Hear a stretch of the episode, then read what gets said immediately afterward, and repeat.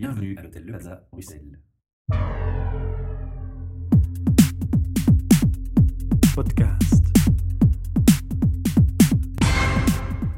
Bienvenue pour une soirée apéro RH euh, à Lille.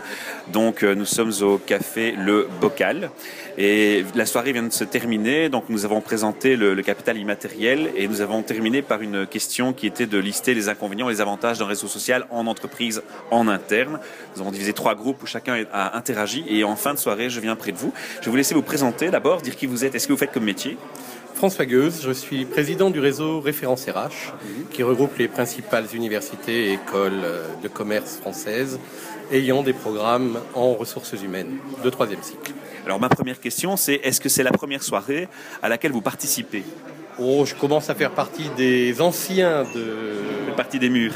Voilà, je fais un peu partie des murs des, des apéros RH, puisque ça fait maintenant deux ans que je viens de, de manière régulière participer en voisin à ces réunions fort sympathiques au demeurant.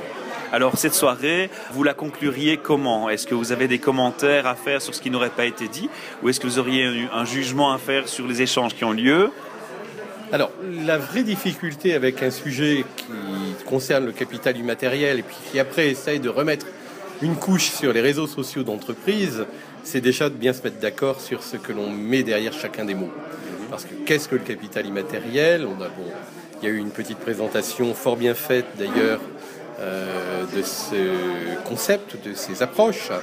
Mais euh, après, il faut, euh, dans la question qui nous était posée, c'était comment on utilise les réseaux sociaux pour développer et valoriser le capital immatériel. Et là, c'est- Optimaliser ce capital. voilà. Et là, c'est toujours beaucoup plus compliqué, puisqu'en fait, derrière certains concepts qui parfois relèvent plus des, des grandes discussions d'entreprise euh, et des grands discours euh, qu'on peut faire en chair, on vient mettre un outil euh, technologique qui vient essayer de donner un petit peu de matérialité à tout cela.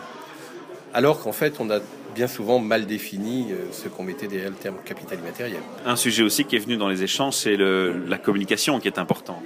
Bah, globalement, le- en, en la matière, hein, le réseau social d'entreprise euh, a tout un ensemble de fonctionnalités. Et l'une des principales fonctionnalités, c'est bien d'être le support et d'être une nouvelle forme de communication entre toutes les parties prenantes au fonctionnement de l'entreprise, que ce soit les collaborateurs, que ce soit, euh, je vais dire, les managers, la direction, mais aussi des experts qui peuvent être intégrés de façon temporaire à l'intérieur.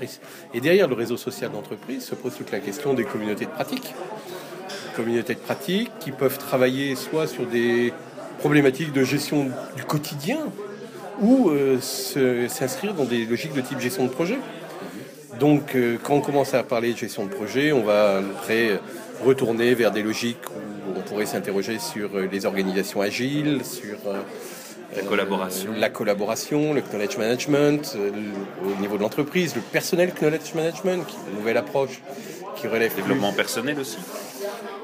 Développement personnel peut-être un petit peu moins, mais euh, moi je reste de toute façon extrêmement interrogatif sur ces outils, pour la simple et bonne raison que je considère bien souvent que le réseau social d'entreprise, c'est une espèce de béquille où l'on décide à un moment de mettre en place du collaboratif dans les modes de fonctionnement, euh, alors qu'en fait on a laissé se désagréger par tout un ensemble de modifications d'organisation, de restructuration au cours de ces dernières années. On a laissé se déliter complètement la notion du collectif de travail.